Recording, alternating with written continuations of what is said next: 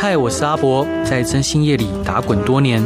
听闻无数男女间的奇闻异事。现在就让我带你一起揭开征信社的神秘面纱。欢迎收听《征信话大冒险》。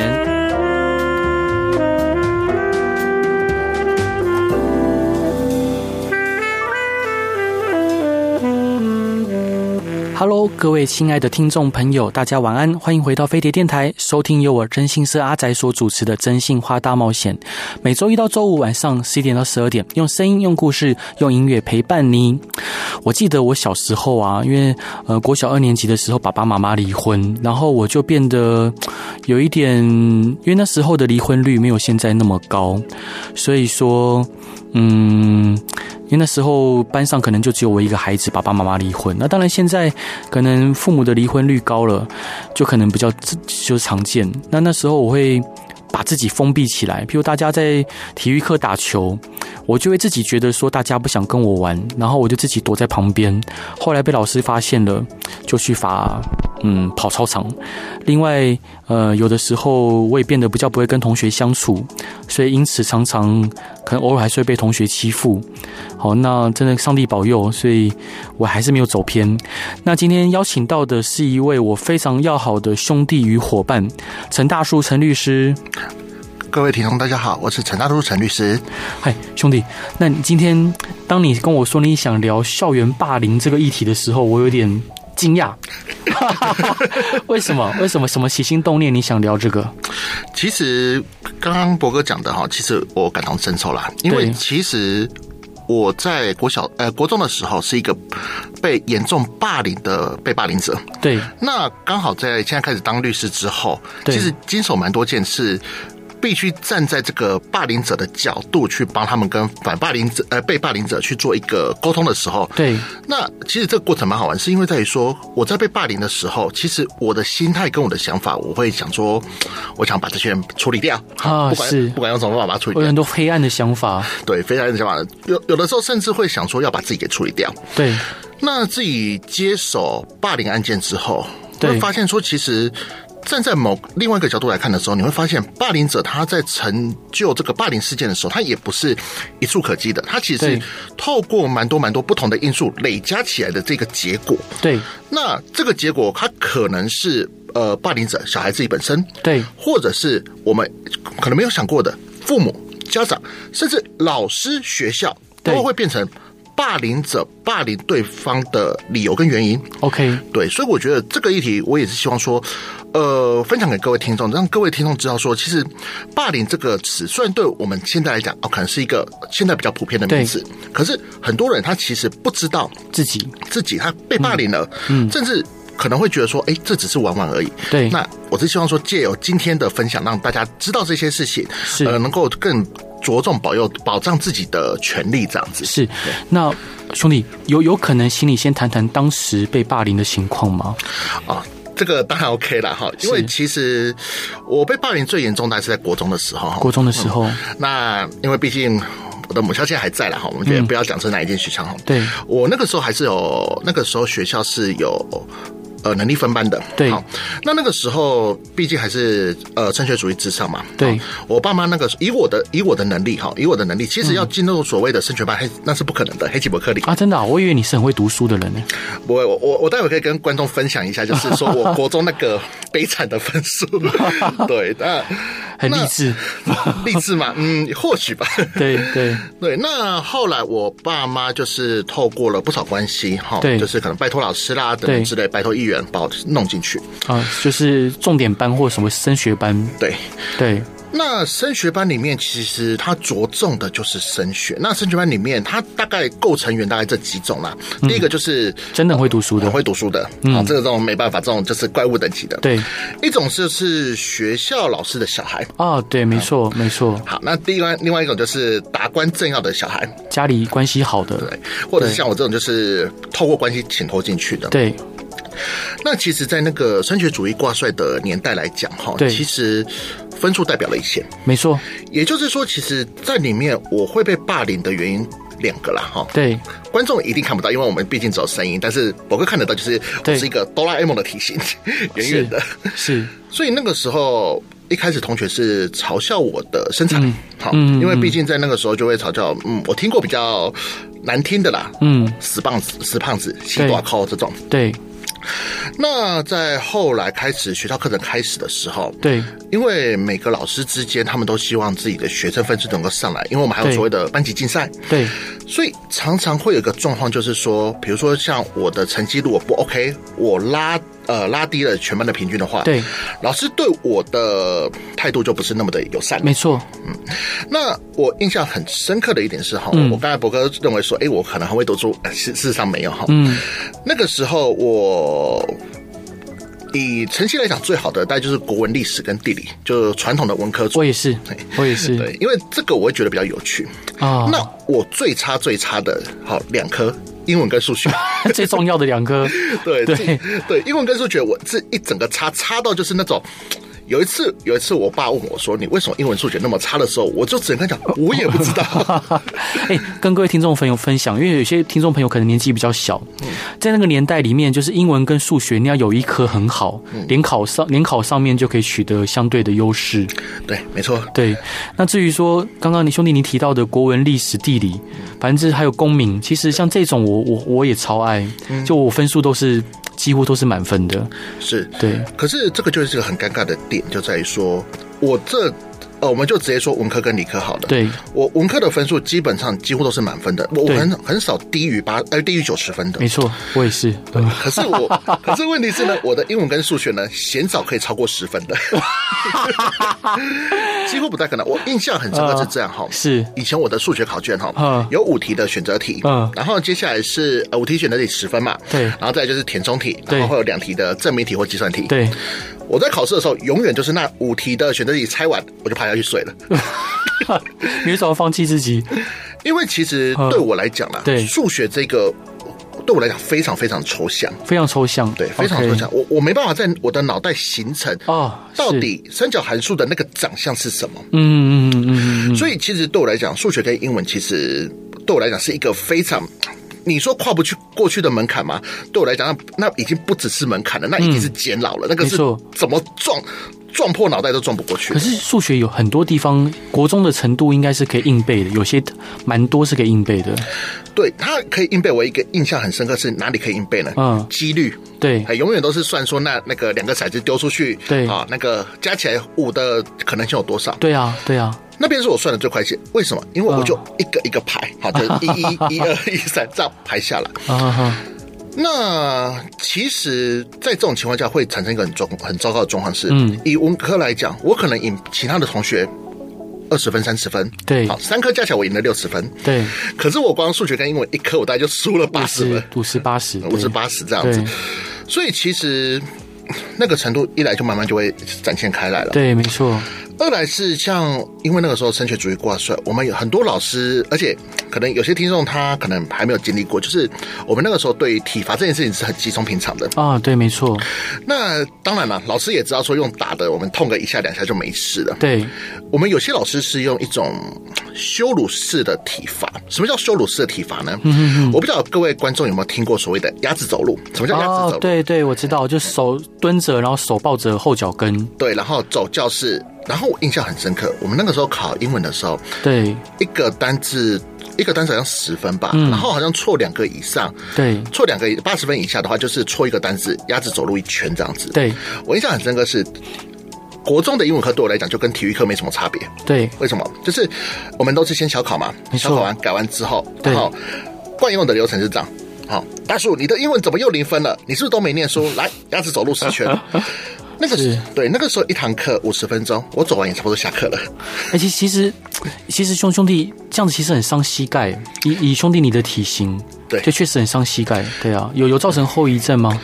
后遗症其实肉体的伤害远比心理的伤害来的小，哈哈哈，因为我印象很深刻是，因为鸭子走路一圈，哦对那整个全班同学就是这样看着你。对那有些比较过分的还会出脚去绊倒你，啊，是那是是，绊倒是之后，老师老师也不会管嘛，老师会说啊，你怎么会连鸭子走路都不会走？ ，OK，对哦那就是天很伤，嗯，那全班就会就哄堂大笑，我会觉得啊，我是得罪了你们还是怎样嘛？ 对我懂，会自我怀疑，对，所以嗯其实，在国中的生活哈，国中的生活其实，呃，大概是我人生中被霸凌的最糟糕，或者是如果说那个时候我选择从二十楼、三十楼跳下去，其实我那个时候我自己不会觉得意外，对对我真的自己不会觉得意外。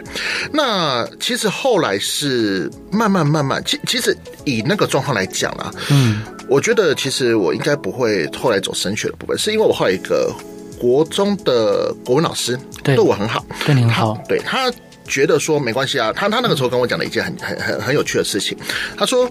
啊，你英文数学不好，那就算了，反正这种东西改变不了，你就想办没法错其他科目拉高一点。没错，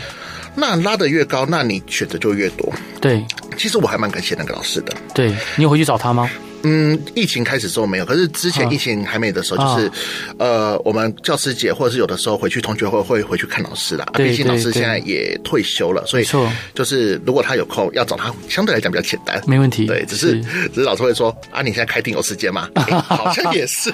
是，呃，我们说师者传道授业解惑也嘛，啊、也说一日为师，终身为父。但事实上，确实我跟兄弟你有类似像这样的经验，哦，包括说像我高中的时候，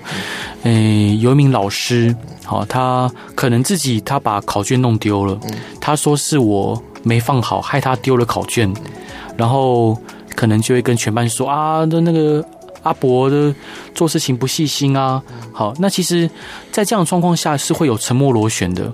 可能老师先带头，那同学可能就跟着老师一起说。好，就像您说，可能刚刚同同学绊倒你，然后老师就说啊，怎么连鸭子走路都不会走？当大家一几个人在大笑的时候，其他人可能或许也意识到，诶，这样对吗？这样子可能不好。但是那个沉默螺旋之下，好，大家可能就会从众，从众，然后做出伤害别人或欺负别人的行为。其实我后来自己当律师，然后在办案子的时候，多半都要去翻一些像儿童心理学的书哈。对，其实我发现，其实从众心态是一个蛮可怕的一个状态。怎么说呢？对，因为小朋友他本身需要的是一个呃大多数族群的认同，认同，没错，所以一旦除非你是非常有自信，自信到说我当这个少数意见。我可以活得很好的情况之下，是，那他才会愿意去表达这个反对的意见，不然其实就某种程度上来讲，其实小朋友会认为说服从就是最好的选择。没错，再加上，当然现在的环境比较开放了啊。我们小、我们小时候，我爸妈常常讲的一句台语说的“无一不吹”啦，好、嗯不要讲，只要听就好。所以你会发现说，其实，在整个过程来讲，其实小朋友。呃，小朋友很容易分为两个族群，一个族群就是他是比较号召力的，或是比较强势的，或是所谓的、我我们在宪法学上所谓的经济实力强者。对哦，那另外一派就是他是属于比较呃没有那么强势的，或者是他是属于比较呃。平呃平民的，我我这样讲好了，平民的这一辈，那对他为了在这个群体里面寻求出自己的地位，没错，他就只能去附和或者是赞同嗯这个经济实力的强者。没错，那常常呃会导导致一个我觉得还蛮糟糕的现象，就是说哈。经济实力的强者，他其实多半啦、哈，多半他可以倚仗的，通常不是他自己的实力。嗯，怎么说？啊以以我们那个班来讲哈，其实成绩真的好的，他是靠自己努力苦读上来的。他其实兄弟，那我们待会再继续听你分享，就是有关经济实力强者这一部分。这一段你想分享给大家的歌是什么歌？呃，我想分享给大家是吴宗宪的《笨小孩》。哦，我也好喜欢这首歌哦。对，那个可惜那个老老柯过世了。对啊，可是像我每次在打桩的时候，或者想到霸凌的这一段，我都会想起这首歌，因为这首歌其实某种程度上代表我在国中时候的心境。好，我们就一起来听吴宗宪的《笨小孩》。Hello，各位亲爱的听众朋友，大家晚安，欢迎回到飞碟电台，收听由我真心社阿宅所主持的《真心话大冒险》。这一集想要跟各位聊的是校园霸凌，到底校园霸凌是怎么呈现的呢？然后以及它的成因是什么？这部分我邀请到的是我好兄弟兼好伙伴陈大树陈律师。哎，各位听众大家好，那陈律师，兄弟，您刚刚提到说，就是嗯，他们可能处于相对强势的状况之下，做出这样的行为。是，呃，其实呃，这种经济强势者他分通常分为两种啊，哦，在呃小朋友阶段，我我我比我比较习习惯统称国中以下都是小朋友阶段哈。对，在小朋友阶段哈，其实这个经济实力强者有两种，一种是自己的经济实力强者，就是他很会念书，他很会念书，非常会念书，学霸。对，可是通常这一种，他的心思都会放在学业上。哦，对，没错。那因为他本身自己有那个实力，所以他不会霸凌别人，别人也不敢霸凌他。对，但是比较多霸凌状况，反而是另外一种，就是他背后是有经济实力，可是他本身没有。对，像我刚才讲的，就是呃，老师的小孩，或者是家里他可能是比较有关系的，没错。这种通常我们会认为说，这种会产生校园霸凌比较大的原因是在于说，他们会用呃背后的经济实力去影响整个结构。那我相信这样讲，可能对于听众来讲，可能会有一点对，模糊或抽象。来，我我讲一个，我讲一个故事哈。这个故事也是我国中的故事，嗯我我印象很深刻。呃，国中时候我有两个同学，好，两对个同学，两个都是学校的那个学校的那个老师的小孩，好，老师的小孩。那呃，他们两个霸凌我，霸凌的还蛮严重的。对好，他们最常霸凌我的一件事情就是呃，把呃把我的铅笔盒丢到垃圾桶里面去，对，或者是呢，就是会在我的抽屉里面塞了一大堆有的没有的垃圾。对，好，或者是可能考试出来的时候，好，反正我分数又比他们低的时候，就会讲说，啊，你看这个陈大柱又胖又笨，什么都不会。对，好，那呃，当初我们有没有反击过？有，嗯，可是反击的结果会造成什么？反击的结果通常就是老师们对，会说，好，我会帮你好好教训他。嗯，可是讲完之后，其实就是拔出来念一念嗯，就没了嗯，嗯什么就没了。嗯对，没错，对，那为什么会这样子哈？这个原因我一直不知道，我是长大之后开始当了律师，我才知道为什么哈。一来是因为如果学校发生校园霸凌事件的话，会对整个学校的风评跟名声会非影响会非常大，嗯，所以常常会有一种状况就是，学校的老师或者是更高的这个。主任，甚至以我处理过的案件，还有校长会下来想要把这件事情压下来，没错，都多半压下来的理由都是啊，人家就是跟你玩玩的啊，人家就是跟你开玩笑的啊，你怎么这么小肚鸡肠？你怎么这么肚量那么小？还亏你长得那么胖一只。对，这个是某一个好，我在国中的时候某一个主任跟我讲过的话，我到现在还记得。对，所以你会发现，当你对外求援一次两次没有效，没有效果的时候，对你就放弃求援了。没错，因为你球员完之后，你会发现你被霸凌完之后，你会受到另外一个他背后的经济实力的强者再来一次，嗯，再霸凌你一次。对，那这就是为什么我刚才在开头的时候，我会讲到一点，就是说，霸凌者的霸凌成因，除了他本身自己知道，为什么会有背后的因素？嗯，学校为了避免自己学校的风评名声受到影响，对，他来阻止被霸凌者的声音，这就是一个成因。亦或者是哦，我刚才说过，我们其实这个升学班嘛，那升学班其实在乎的就是这个成绩的部分，嗯，所以老师会额外优先保护成绩好的。没错，对没错，对老师来讲，成绩好的学生可以彰显说他在这个教学上的一个成就。可是以成绩糟糕的学生，或者是以我这种就是呃极度偏差的学生来讲的话，对，其实老师会有的老师会他还是会照顾，因为他会觉得说学生不能放弃。可是有的老师就会认为说，好吧，教育资源有限，我还是特别关注这些学生。这些比较好的学生一旦被关注，他会觉得啊，我是、我就是天之骄子，我就是这个班级的明星主角之类的。没错，那他就会借由去欺压霸凌比他他心中认为比他地位低下的人，没错，彰显自己的地位地位。嗯，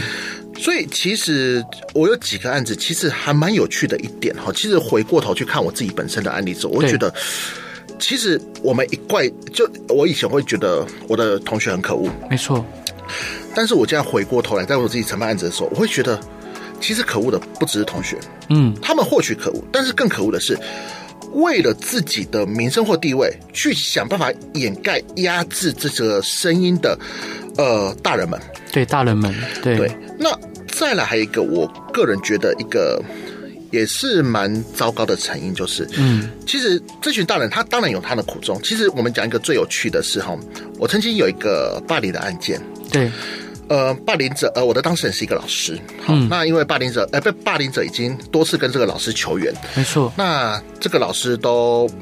嗯没有去做处理，那没错导致这个被霸凌者他可能有一些伤害，好对，家长要告这个老师。对，我跟这个老师在在闲聊的过程中，他讲了一个其实我觉得很尴尬的事，对，他身为老师，一来是他很想帮帮这个霸凌者，对，被霸凌者，不不好意思，被霸凌者。对好可是呢，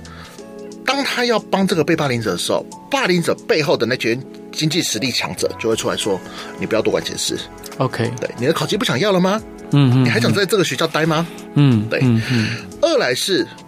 当好，他真的是希望去帮他的时候，被霸凌者反而在一些情况之下，他不敢去表达他的声音。例如什么，嗯我印象很深刻是，他有一次他把这个被霸凌者叫过来，啊、就是要问什么事情，嗯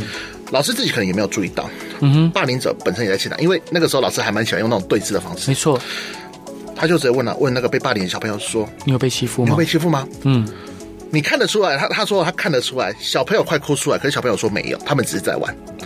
为什么？因为被霸凌者知道，当他回答有，这个老师或许真的能帮他把这个霸凌者给处处理掉。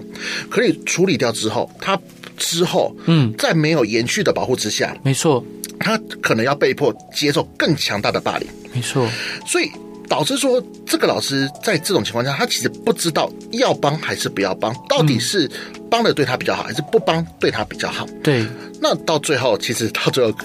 老师最后就被告了。嗯，那其实，在这个因为这个案子已经结束了，虽然说到最后是和解把它结束收场了，可是老师后来讲了一句我印象真的非常非常非常深刻的话，嗯，他跟我讲说，以他的权限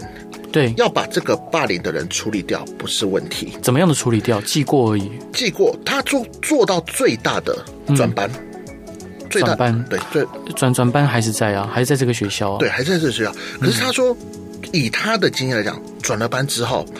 这个霸凌者对这个班上的掌控力不会减少，甚至他们会用好，我虽然人不在了，对，但是我就用冷霸凌的方式。什么叫冷霸凌？就是我当做你看不到。大家都不理他，把他当空气。对，尤其是像现在赖通讯群组或者是这种通讯软体很，呃，很盛行的年代，没错，这个冷霸凌的状况会非常非常严重。是，其实就像兄弟你讲的哦，其实在这个年纪，其实不管是任何年纪，就是马斯洛的人人心里的五个需求嘛，就自我认同，还有被肯定哦，这其实都是相当就是相对高层次的需求，尤其在孩子这个孩提时代啊、哦，不管是国小、国中，好、当然甚至到高中，在我们还没有去对自己有明确认知的时候，别人怎么看我们，其实会建立就是我们对自己的认知与形象。所以当呃，就像您说，不管是大家就否定你，好，譬如说说我们，呃，诶，可能这个地方不好，那个地方不对，又或者大家就故意说啊，分组的时候大家都分好组了，诶，我就不跟你分组，啊，或者是呃，可能有什么活动，好，你譬如说下节课可能要改教室，我故意不跟你讲是，我故意不让你知道，好，甚至可能你请假了，诶，隔天跟你讲说啊，大家都很开心你不来上课，其实类似像种种类似像这样的状况，对于呃孩子自我认知的形塑是相当会造成阻碍跟困难的。是，那当然他会可能会造造成孩子他变得更悲观的去认识这个世界，他很多时候会开始退退缩退却，他不敢积极进取，很多时候先想负面的那一面。那日后的人生里面，他要重新去扭转这一个境况，他其实需要很多的帮助，或者是更强大的驱动力是，去让自己打破这一个窠臼。是。对，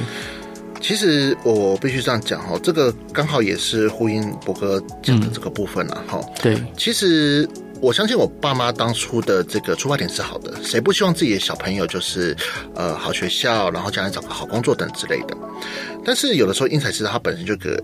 它就是一个我觉得一个蛮重要的重点。那以我的状态来讲，把我丢去生前班，其实就是把我推到沼泽里面，不管我的死活啊，对就让我看到这样，噗就直接沉下去。嗯嗯，那后来我的志气是慢慢慢慢的，除了国中的那个对我很好的国文老师之外，我高中其实也没有念到那么好的学校，啊，高中，嗯，对我高中的那个学校，其实在台南蛮出名的啊，台南，嗯对，可是他出名的是体育班， OK，好对好他出名的是体育班嗯嗯。那其实我们升学也没有比较好了，哈，嗯，那那个时候其实因为大家念书的状况没有比较好，对好，大家也都比较想玩，对，所以其实那个时候我第一次发现，其实只要我愿意努力，是有收获的，对，好，而且这个收获是很巨大的，很巨大的，对，那再加上我的，我我觉得人生蛮奇妙的哈。拯救我的国中跟高中的老师，两个都是国文老师，哦，太好了，真的很有趣。我的嗯第二个老师是高中的导师，嗯嗯，国文老师。嗯，这个老师呢，其实他他蛮传统的，对，可是他就会觉得说，你们今天要怎么做，对我管不着你们，但是错只要你是我的学生，对我就不容许你们走坏。所以其实当下老师的做法虽然是有点高压，嗯，可是老师至少在处理霸凌这一块的部分来讲的话，他是有他的一个手段跟做法。对，我必须老实说了哈，当然这些手段跟做法放到今天来看，嗯呃，我是很乐意帮他当他的委任律师 的，对。嗯但是其实，在当下，其实你会发现说，这个手段其实是有效的。我举个例子，呃，我们呃高中哈有一个。呃，因为我们到高三，好不那个时候比较学校比较，可能脑袋被什么敲到吧，嗯好尝试了一次男女合班，对我们高一高二都是男女分班，到高三那一次男女合班，对，那男女合班哈，班上的我们班的男生会去霸凌一个女生，对，一个女生。然后我印象很深刻，我印象很深刻是，呃，有一次在睡午觉的时候，嗯班上男生在他的饮料里面加了奇他奇奇怪怪的饮料，什么 OK 红茶、绿茶、对奶茶、对对嗯味噌汤什么都加进去。对好啊，那个一喝就喝了一口，那个那个根本不是正常人可以喝对的没错东西。那他喝了一口吐出来之后，然后发现这件事情之后，嗯我们老师的处理方式超级暴力的， 他就把所有的这个男生叫过来，对，好，因为因为他很确定这件事男生，因为那个时候刚好女生都是上体育课，嗯哦没错嗯好，男生做的，他就问有没有人承认，没有人承认，大家就来喝，对，然后老师就说好来，大家来喝，然后他的做法，他为为什么说他很暴力？因为他说我身为你们的导师，你们做错嗯我要负责，没错，所以他那杯饮料他加了水，他自己也灌了一杯，嗯嗯，嗯，我跟各位说哈，那个如果各位有看到至圣先师孔子的像，好，孔子一手拿书，嗯他腰间就系着一把 剑，对，基本上不乖的学生就直接就砍了。对对，好，这这这一段你想分享给大家的歌是什么歌我想分给分享给大家是林俊杰的《黑暗骑士》。 ？OK，很热血的一首歌，很热血。其实他某种情况下也是代表了被霸凌者，他可能期望、期待、期待有一个人可以站出来拯救他拯。救他，就像曲中的黑暗骑士。好，我们就来听。呃，林俊杰的《黑暗骑士》。Hello，各位亲爱的听众朋友，大家晚安，欢迎回到飞碟电台，收听由我真心是阿仔所主持的《真心话大冒险》。各位亲爱的听众朋友，如果说呃，不管是您或者是您的孩子，呃，现在目前正在遭受霸凌，或者是可能他就是那个霸凌者，好，或者你有任何的疑难或需求，其实都欢迎您来到我们真心社阿仔的粉丝团，呃，留言。然后，其实像我韩国有专门针对被霸凌者的援助的服务，他们会协助被霸凌者报复，是好。他们就是可能你你你的小孩被欺负嘛，嗯那我就欺负回去，因为就像刚刚大叔律师所讲的，嗯，哦，我跟各位介绍这集的好伙伴来宾是我好伙伴、好兄弟大树律师。是，那他们会协助那个被霸凌者报复回去，就像刚大树律师说的，很多时候，呃，施暴者，好或者是加害者，他们其实呃，他们的家庭跟他们的社经地位都处于相对优势于被霸凌者的情况，所以说，嗯、我们很多很多受霸凌者的的的的家庭，他们有无无计可施，那其实韩国就有这样子的服务，好，去我们就就就去给那些毛孩子、熊孩子一些教训，以暴制暴，这样子以暴制暴。那当然，这件事情对不对，各位认不认同，那我们就姑姑且暂且不表。但其实我们公司，好，我们针对这事情其实有规划这样子的服务，但老实说，我们并没有实行过。是。但之前我们看到这个新闻，我们就有去规划，呃，这样子的服务。当然，我还是想要进一步的跟各位分享。当然，待会待会我想听大叔律师是如何重新定位自己。是，那其实像我，呃，因为小时候可能那时候家里离婚的人不多，好，包括我所在国中也是重点班，好，就是家庭大家家庭就像您说的，要么就是很会读书，好，有上建中的，从桃园保送建中的，好，也有就是那一种可能家里面都是老师的小孩，然后也有可能是那种土方工程啊、建设公司的小孩子。那其实他在嗯。我被霸凌的情况没有很严重，就是可能因为小时候我自己也白目嘛，我自己白目，我也不太会跟人相处，那我自己可能有点自卑。那后来长大之后，他们有需要帮忙的时候，那我有能力去帮助他们，我有能力去协助他们，然后甚至同学会后来都是由我来召开。好，从大学以后，每一次同学会都是由我来纠集大家。那对我不好的人，他就会说：“哎，阿伯啊，之前我很抱歉，以前对你不够好，对你不好，那你怎么现在愿意帮我？好像他们可能需要行销，他们可能需要收证，好，或乃至于他们家里面呃出事了，好外外外那个外佣欺负孩他们的孩子，他们临时需要外佣，那可能都是我来协助他们去处理。那他们其实像有有一位同学，他其实他就跟我说，那个时候对我很抱歉。”那其实，当他说出抱歉的时候，我还会感觉到难过或不开心吗？其实不会。当然，我必须要说，当时那个时候在被呃欺负的时候，我内心当然就会恨，会觉得不舒服，会觉得难受。但是现在回想起来，我觉得那都过了，那也成为我成长的养分。是啊，那兄弟你，你你是重如何重新定位自己的？其实就某方面来说啦，我还蛮羡慕博哥你的。其实因为霸凌的状态，其实。导致我到即使到今天偶尔啦，嗯、哦，晚上睡觉的时候还是会梦到以前被霸凌的状态。是，您说怎么重新定位，怎么重新站起来？我倒觉得这个在被霸凌者的状态来讲，哈，嗯，它只有两个方案。好对，呃，这样讲可能太比较粗略，但是我粗略把它分成两个方案。嗯，第一个方案就是。呃，我没有走的方案。第一个方案就是说我被霸凌，霸凌到最后，嗯，我要么就是我揪一堆人去反击，在在我反击完之后，我可能获得我报仇的快感，对我才有办法重新站起来。没错。另外一种就是我没有反击，但是我忍忍到最后，我用结束自己的生命来反击这个社会。嗯嗯嗯。那这两个如果选了，我今天也不会在这里啦。 对，好。那其实我选的另外一条路就是。选择用时间去遗忘它，用时间去修复治疗，用时间去修复。其实我这么说好了哈，今天会讲到校园霸凌，甚至会愿意谈国中这件事情，因为国中这件事情我不太喜欢跟人家谈，好，因为毕竟那是一个很深的心灵创伤。没错，呃，会谈到这个是因为我刚才有说嘛，我国中有两个。学校老师的小孩会欺负我，会霸凌我。对，有一个我现在已经不知道他去哪里了。嗯。另外一个，当我知道他的消息的时候，大概是在、嗯、呃，今年是二零零二嘛，所以应该是在五年前，二零一七的时候，我接到我一个国中很好的朋友的电话。对，那个那个朋友是我国小认识到现在的，他嗯就打电话就来跟我讲说：“哎、嗯欸，你还记得那个某某某吗？”对。我就说啊，国中被他弄成这个样子， 谁会忘记？谁会忘、啊？对对对。他就跟我讲说，他过世了。 OK，怎么过世的？过世了。我说。当下了哈，当下我听到他过世，我第一个反应啊，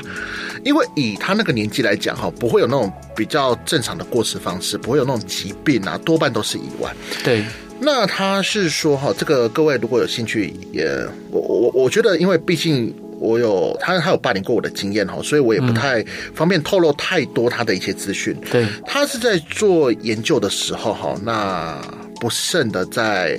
呃，不慎的溺死这样子、喔。OK，对，在海里海海边溺死这样子。嗯，那我那个朋友就问我说，因为那个时候他打来的时候，一开始跟我讲是失踪，那后来过隔几天新闻出来说已经过世了这样子。对，当下有一刻是，你说我觉得庆幸吗？也没有，因为其实这么多年了，其实他那个时候要保，他即使现在想保整也不可能。对，那你说我有复仇的快感吗？也没有，因为、嗯、因为毕竟一来不是自己下的手，二来是，嗯、其实时间过了之后，嗯、你会你只会记得那个时候很痛，对，但是你反而会觉得说，我现在有必要去做这个呃报仇的动作嘛。嗯嗯那后来，哈，后来其实过了过了一阵子之后，我那个朋友又问我说：“哎、那个我们就是几个国中朋友，哈，要去他的灵堂致意，问我对要不要去。嗯，对，”其实那个时候我就跟我朋友讲，我说：“我说我这辈子不会原谅他，对，我不会原谅他，但是我也不打算再跟他有什么样的牵连或纠葛。没错，毕竟这辈子我们讲一个有点不太好听的，他那个时候走了，但是我现在还在。那我只是走得比他更远，对，总有一天。我还是会回到那个地方，那对或许他那个时候还在那个地方等我们。对，那到那个时候，我要不要原谅他，或者是我们能不能和解，我不知道。但是，嗯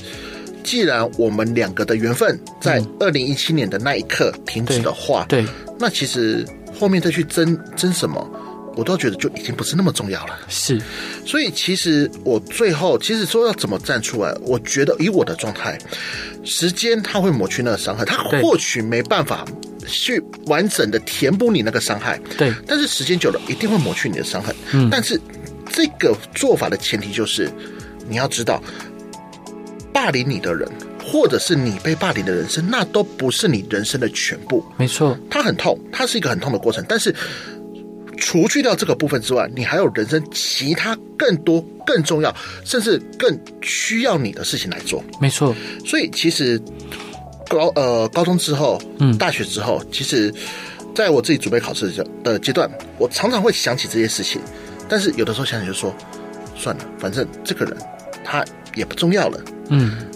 国中也不可能说跟哆啦 A 梦借个时光机回去把他们修理一顿，也不可能，嗯，就让时间就让它过去了。是，对，所以我后来其实说真的，我我我不否认我的这个想法比较消极。好，因为毕竟时间可以治愈一切，就某种程度上来讲，就是我们放着让它放着，放对着，，放着，对。但是很神奇的是，的确时间可以治愈一切，只要你有足够的耐心跟呃信心去完成你想要做的事情没。错我倒觉得要从时间中找回自己的定位，再站起来，其实不困难。好，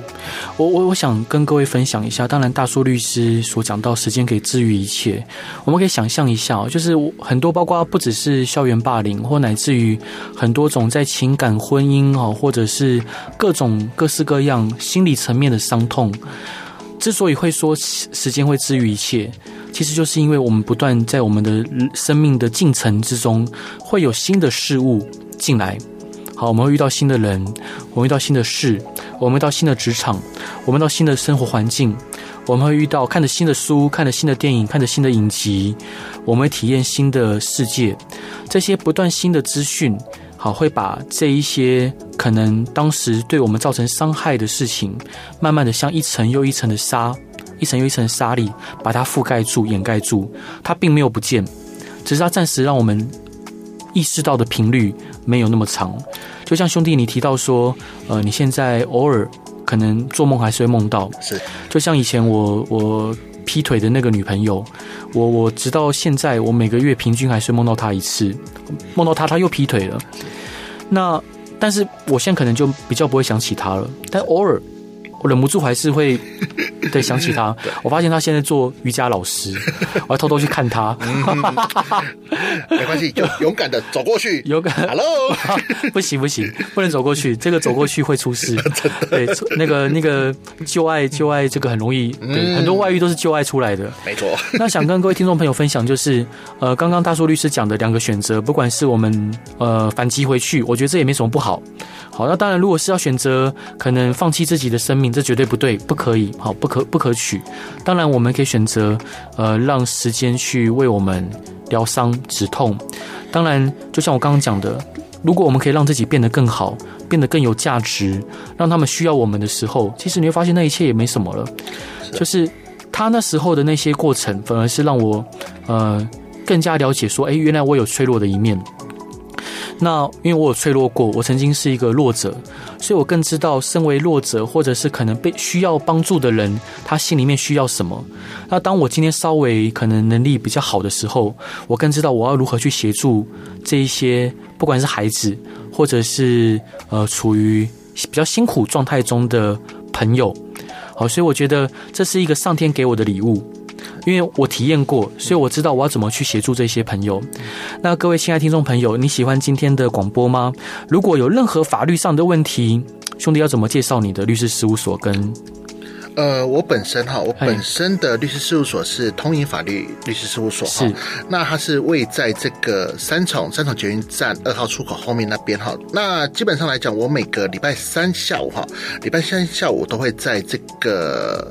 呃三重区那个陈启仁议员的服务处哈，那对边有免费的法律咨询。是嗯所以不管你是觉得说你有法律问题想要问，或者是你会觉得说，诶、我没看过律师、诶，不知道律师长什 么样子，都欢迎各位是可以过来跟我们这边聊聊天。我或许不见得能够帮你解决你说的问题，对但至少我可以听你讲你的故事，也可以跟你讲我的故事。好，那各位亲爱听众朋友，如果岳大叔律师是一个非常温暖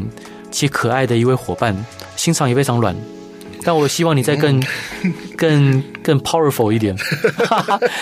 那这最最后一首歌，你想分享给大家的歌是什么歌？ 最后一首我想分享是五月天的《笑忘歌》。为什么？其实这首歌，其实就某个程度上来讲，我其实是想跟我那个已经过世的同学讲说，我们的缘分已经结束了，对，我不知道我会不会原谅你。嗯，至少到现在这一刻，我没办法说我会原谅你，嗯但是我也不会因为这样去攻击您还在的家人朋友。我只希望说这首歌代表我可能从那个情境走出来。嗯，那我也希望说，不管我在什么时候再遇到你，对，这首歌就当做是我们相认的一个证据吧。有点感动， 有点有点想掉眼泪。好吧，那各位听亲爱的听众朋友，如果有任何想问的问题，欢迎来来到真心是阿宅的粉丝团留言。那今天谢谢兄弟你大叔律师，不会不会，麻烦了，也好谢谢各位听众。好，各位晚安，我们一起听五月天的《笑忘歌》。